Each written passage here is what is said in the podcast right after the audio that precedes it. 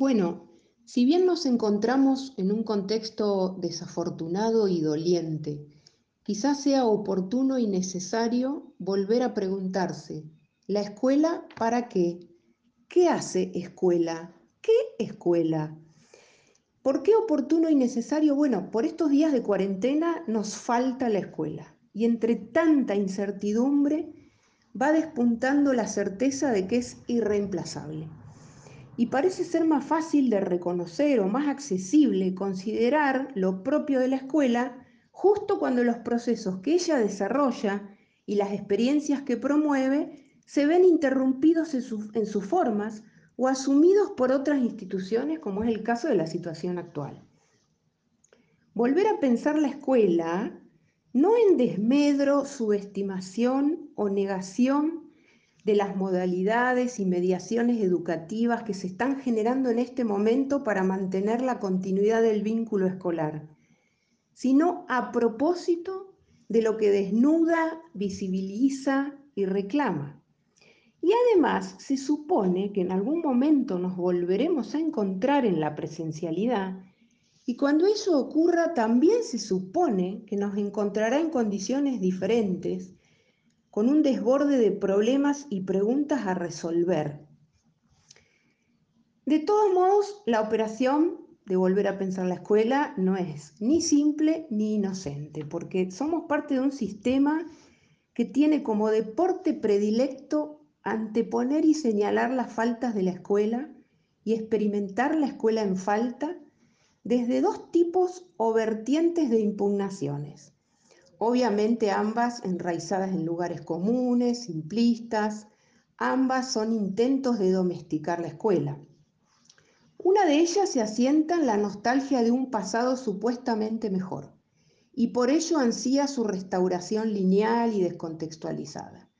Y la otra vertiente de impugnación resulta muy interesante como la describe La Rosa en su libro Esperando no sé qué sobre el oficio del profesor, cuando desnuda el lema o plantea la frase matraca, como le llama, que está detrás del capitalismo cognitivo. Se refiere al lema o a la frase del chantaje del futuro inevitable o el plebiscito a favor del mañana. Nos dicen que los tiempos están cambiando, que el futuro ya está aquí, la escuela a la que servimos es anticuada y obsoleta, que estamos anquilosados, que tenemos que reciclarnos y actualizarnos como si fuéramos trastos y ordenadores viejos. La Rosa nos alerta de una cuestión muy importante con esto. Antes de inventar otra escuela habría que poder pensar primero qué es una escuela que sea verdaderamente una escuela para poder pensar eh, o ganar claridad acerca de qué cuestiones están desapareciendo y se están convirtiendo en otra cosa, porque si no, ¿qué y cómo defender la escuela? La Rosa propone repensar los elementos constitutivos de la escuela y del oficio del profesor, pero descontaminados, si es que fuera posible, de lo que denomina capitalismo cognitivo propio de la redefinición neoliberal de las funciones de la escuela y del profesor. Expresa que el chantaje empresarial de la calidad y la innovación, la, sustitución de la cultura de la enseñanza por la cultura de aprendizaje, de las materias por competencias, la conversión de los docentes en coaches, facilitadores de aprendizaje, animadores de aula, gestores de emociones, está descualificando y arrasando el oficio ese que Ana Aren vinculaba con la transmisión y la revisión, la renovación de un mundo común. Todo esto está, entre otras cosas, contribuyendo a la pérdida de autoridad simbólica, a la disolución del sentido público del trabajo docente. Entonces, ahora que la escuela está en cuarentena, quizás convenga curarla en salud y remarcar qué cuestiones cruciales ocurren allí que nos interesa conservar, defender y reconstruir frente a sus perpetradores de crítica a ultranza, ya sea quienes se asientan en la matraca del pasado, todo pasado fue mejor, o en el chantaje del futuro inevitable, podríamos rearmar un inventario, seguramente ya disponible, nutrido, pero inacabado, respecto a qué hace escuela, ¿Qué posibilita la escuela? Y detenernos también en cómo podemos enriquecer ese inventario, enfatizando en aquello que nos perdemos si no nos encontramos en la escuela. Es decir, responder al quehacer de la escuela incluye como contracara lo que perdemos si ese quehacer no cuenta con un contexto donde desplegarse. No se trata tampoco de recitar a coro el mantra se pierden clases y contenidos, sino más vale inventar o aproximar algo a, las siguientes preguntas. ¿Qué se resignan en los procesos de desarrollo ontogenético si prescindimos de la escuela? ¿Qué le resta a la ciudadanía, a la sociedad y a la cultura prescindir de la escuela? Ese inventario obviamente nos mostraría qué cuestiones vitales están en juego que otras instituciones no podrían asumir o desarrollar y justamente por ello la escuela se vuelve irreemplazable.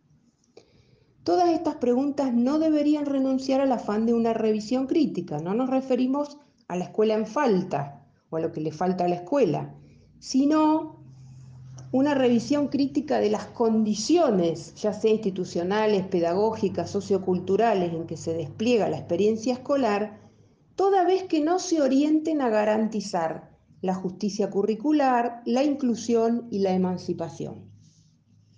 Por ejemplo, si intentáramos acercar algo, aproximar algo a esas preguntas anteriores, ¿qué hace escuela? ¿Qué se pierde? ¿Qué se resigna? ¿Qué le resta a la ciudadanía? Alejándonos de estas vertientes que impugnan, que impugnan a la escuela, ya sea por no conservar algunos mandatos fundacionales o porque no se ajustan a las reglas del mercado, nos parece interesante comentar algunos planteos del libro de Simon y Machelaine, un libro que se llama Defensa de la Escuela, una cuestión pública, donde intentan explicitar lo que hace que una escuela sea una escuela diferente de otros entornos. Y se, se encargan de aclarar que no esbozan una escuela ideal, sino que tratan de justamente explicitar ¿Qué hace que una escuela sea una escuela? Una pregunta interesante al respecto es que ellos plantean que puede resultar extraño preguntarse qué es lo escolar. ¿Por qué acaso, ellos dicen, no es evidente que la escuela pretende equipar a los niños con el conocimiento y las habilidades propias de una ocupación, de una cultura, de una sociedad? ¿No es obvio lo que tiene lugar en la, que, lo que tiene lugar en la escuela es el aprendizaje? Y que dicho aprendizaje es por una parte una iniciación al conocimiento y a, las habilidades y por otra una socialización de los jóvenes en la cultura de una sociedad? Bueno, los autores frente a esa pregunta afirman que estas son percepciones comunes y generalizadas acerca de lo que la escuela hace. Para ellos, el acto principal y más importante que hace escuela tiene que ver con la suspensión de un presunto orden natural desigual.